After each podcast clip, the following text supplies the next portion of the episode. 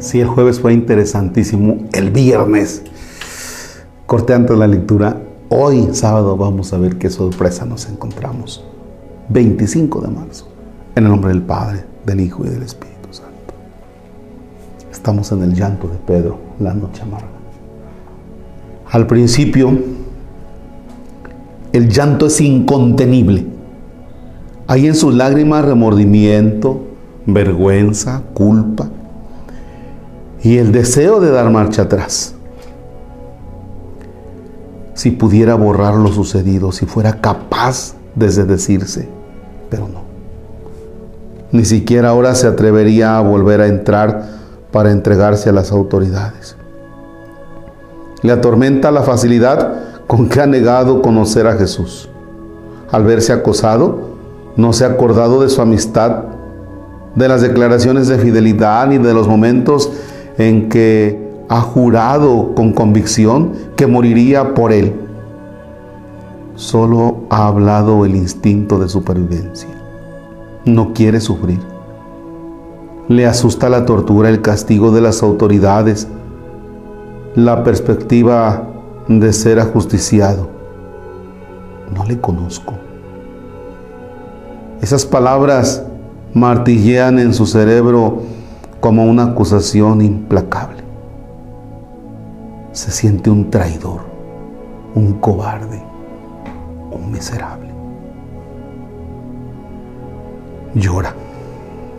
Llora por no ser el hombre valiente que creía. Llora. Llora por no ser el amigo fiel que pretendía ser. Llora. Llora porque le ha negado tres veces. Tres veces. Tres. Como Jesús le había dicho.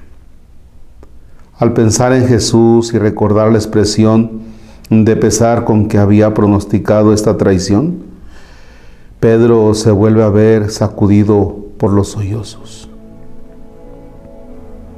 Anoche insultaba a Judas por entregarle con un beso y ahora él lo ha vendido con sus palabras. Al menos el Iscariote no le ha apuñalado por la espalda. Al pensar en esto, la congoja se apodera de él. No hay marcha atrás.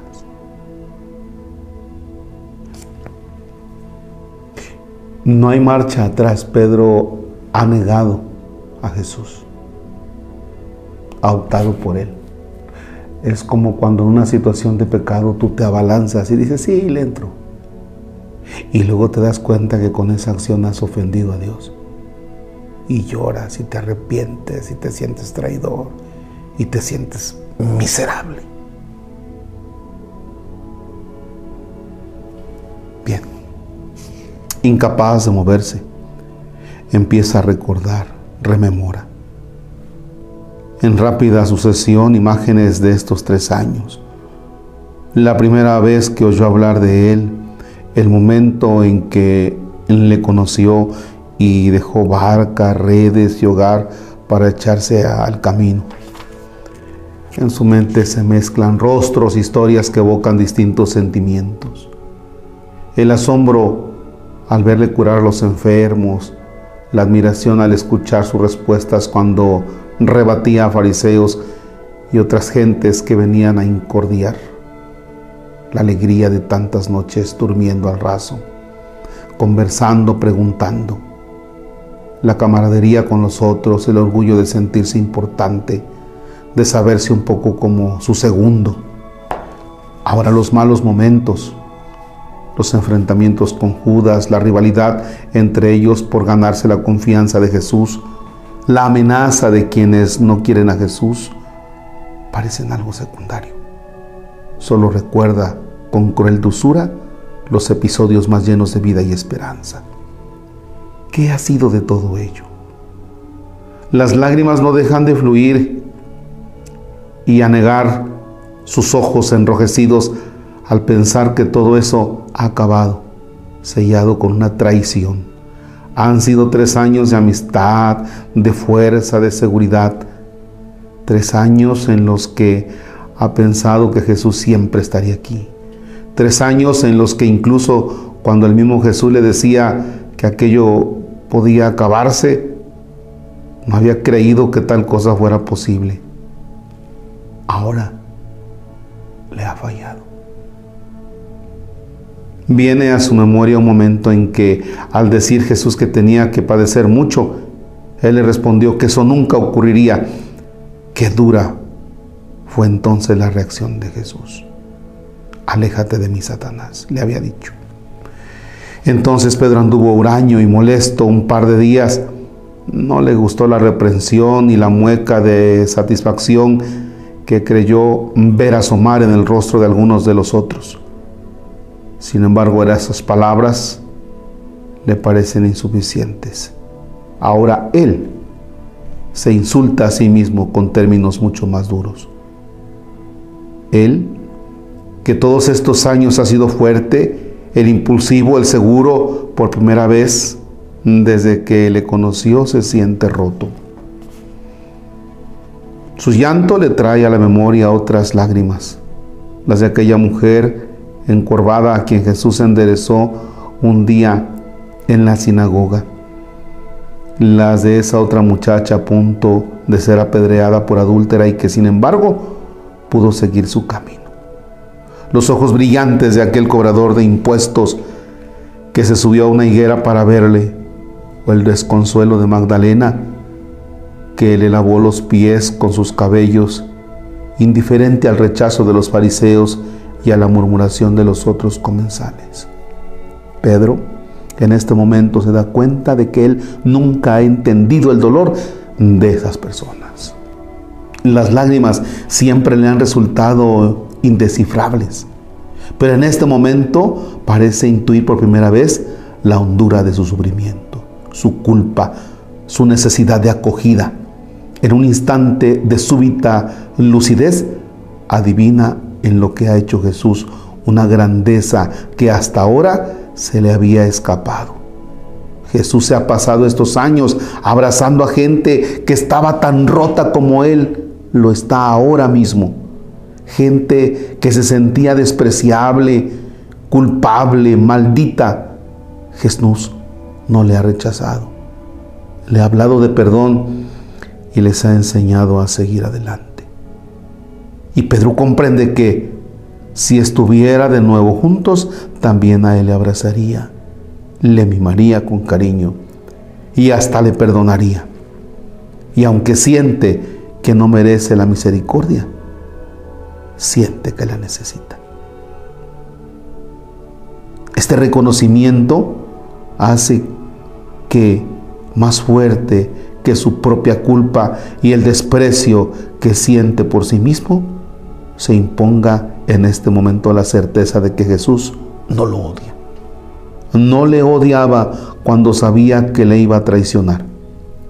Y no le odiaría ni siquiera ahora, cuando aún le vence el temor y la vergüenza, porque esa es la lógica del Maestro. ¿Acaso ahora, por primera vez en su vida, Pedro acepta que es débil, que tiene miedo, que es capaz de fallar? Y sorprendentemente este reconocimiento, en lugar de pesarle como una losa añadida, le tranquiliza. Ahora, quizá de manera inconsciente comprende por primera vez la hondura y la verdad del mensaje que lleva años escuchando. Si alguien le estuviera viendo en este momento, no notaría el cambio. Solo vería que sigue llorando. Sin embargo, la amargura primera va siendo sustituida por un extraño alivio. Casi cabría hablar de esperanza. Pasa un largo rato así, agotado, herido, inseguro. El que se levanta del suelo es un hombre muy diferente del que apenas hace ocho horas antes se levantaba de una mesa alardeando de una fidelidad inquebrantable. Este que ahora echa a andar no sabe muy bien aún hacia dónde se dirige frágil, pequeño, pobre, triste. Y sin embargo, misteriosamente en paz. Wow. Híjole, son, son varias escenas aquí. Me llama la atención y me equivoqué, espero Jorge va a hacer un buen trabajo ahí de edición. Este, cuando, cuando dice Pedro, se da cuenta, porque está haciendo el autor eh, un listado de las personas que han acudido a Jesús para pedir misericordia, y habla de saqueo, y habla de la mujer pecadora, y habla, entonces, y dice, Pedro en ese momento se da cuenta de que él nunca ha entendido el dolor de las personas.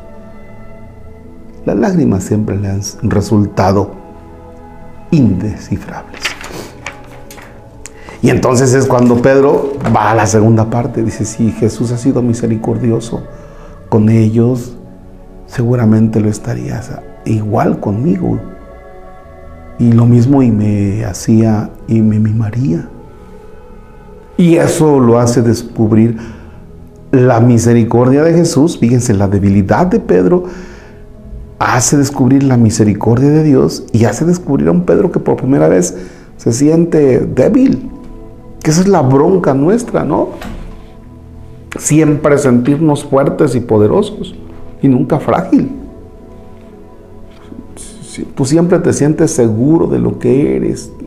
Vaya, está bien que te sientas seguro para no entrar en aquellas cuestiones de complejos de inferioridad. O sea, pero a veces nos pasamos, entonces cuando yo me siento muy seguro y muy todo, y esto nunca va a pasar, Pedro,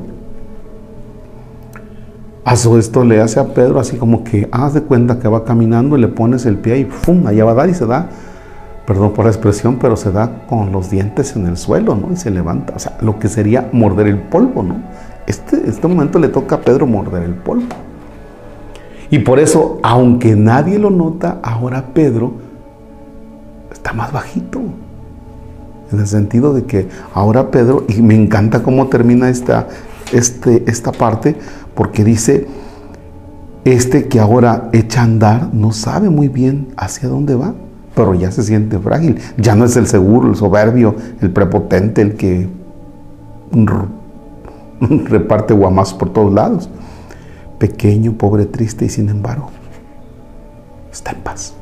¿Por qué está en paz? Pues porque descubre la misericordia de Dios. Por eso. Continuaremos. Señor esté con ustedes.